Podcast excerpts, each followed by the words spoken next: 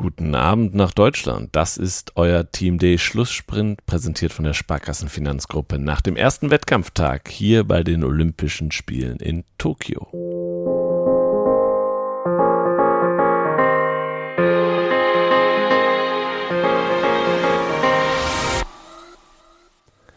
Handball. Großer Kampf, knappe Niederlage und zwei heiß diskutierte Schiedsrichterentscheidungen in den letzten Sekunden. Die deutschen Handballer haben das erhoffte Erfolgserlebnis zum Olympia-Auftakt verpasst. Die Mannschaft von Bundestrainer Alfred Gislason verlor gegen Europameister Spanien mit 27 zu 28.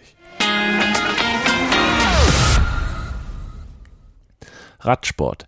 Der Tourdritte Richard Carapaz aus Ecuador ist Olympiasieger im Straßenrennen.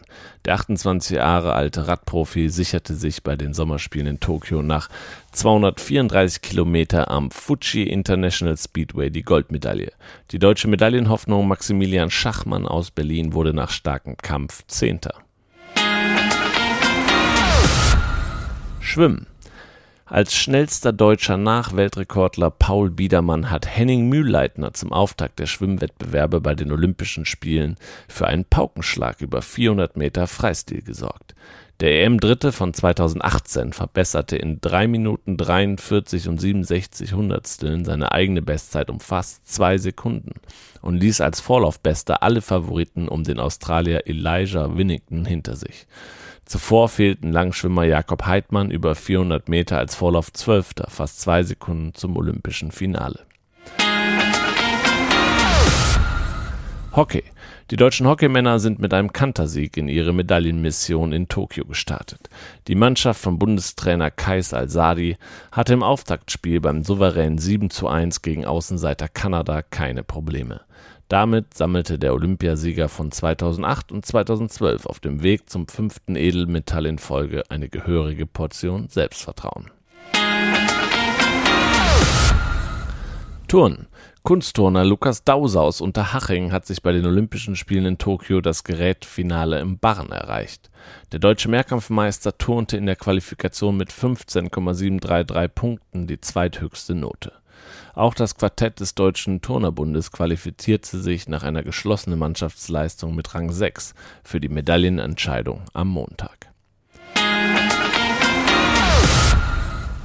Beachvolleyball Fahnenträgerin Laura Ludwig ist mit einer knappen Niederlage in das Beachvolleyballturnier gestartet.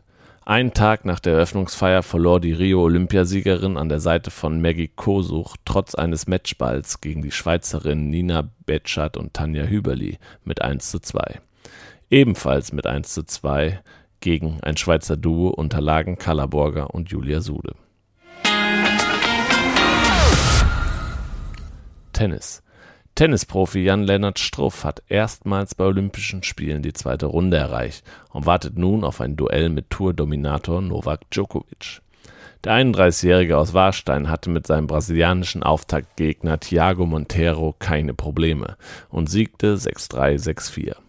Danach siegte Struff auch noch im Doppel mit Alexander Zverev gegen die an fünf gesetzten Polen Hurkacz und Kubot.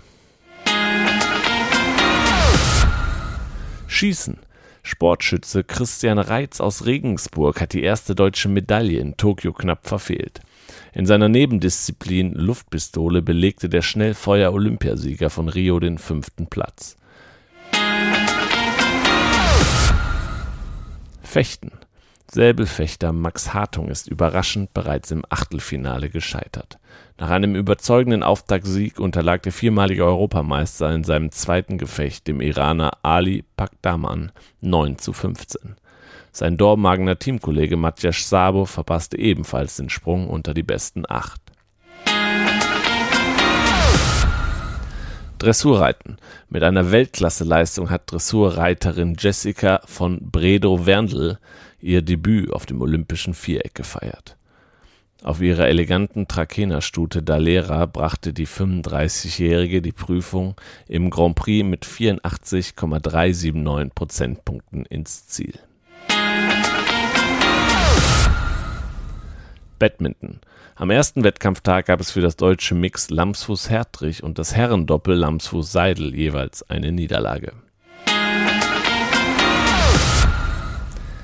Das war's vom ersten Wettkampftag. Wir freuen uns auf morgen und ja, da hören wir uns zum Frühstart wieder. Bis dahin, ciao und tschüss.